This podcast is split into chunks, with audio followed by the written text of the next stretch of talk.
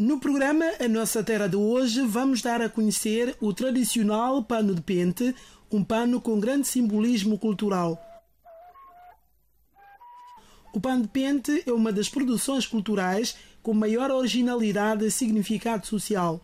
Constitui um repertório da memória simbólica nacional, utilizando rituais de passagem e em celebrações coletivas, nomeadamente cerimônias fúnebres, casamentos e prendas assinala com alguns dos seus padrões mais antigos a história mítica dos povos que fundaram a Guiné-Bissau e até dos seus primeiros contactos culturais com Portugal. Com uma estética singular, economicamente torna-se numa indústria com grandes potencialidades para os setores do comércio e turismo. O pão de pente, para além do seu simbolismo sociocultural, servia também como um produto de troca tal como confirma o historiador guineense Leopoldo Amado. O simbolismo é tal que, por exemplo, houve alturas em que os panos de pente na Guiné-Bissau funcionaram como moeda de troca.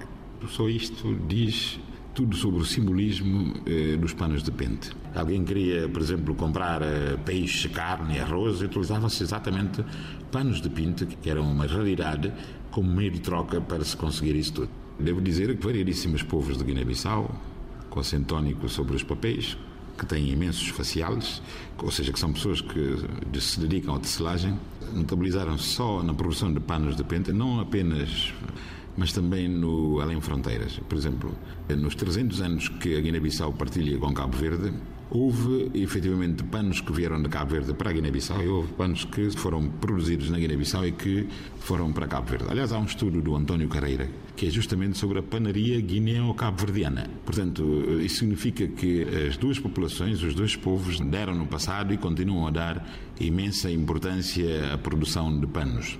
É evidente que este pano é, é, sobretudo feito com algodão, não é algodão puro, mas não tratado.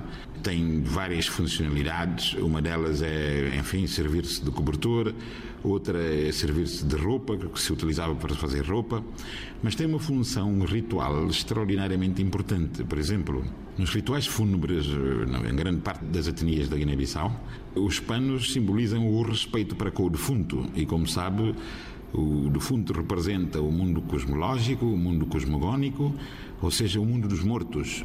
E o mundo dos mortos tem que ter uma ligação viva com o mundo dos vivos. Portanto, o pano é um elemento de ritual que serve justamente para estabelecer essa ligação entre o mundo dos mortos e o mundo dos vivos. Os vivos presenteiam os mortos com elementos que são simbolicamente importantes e entre eles o pano de pente. Portanto, consoante a importância do, do defunto, assim ele é enterrado com 10, com 20, com 30 panos ou mais, né? É um negócio lucrativo.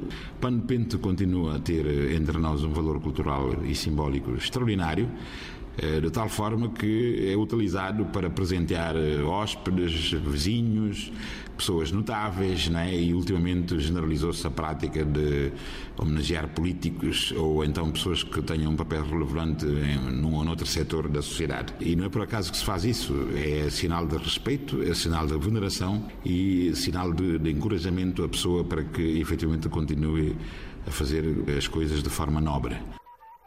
Pan uma das formas identitárias do povo guineense.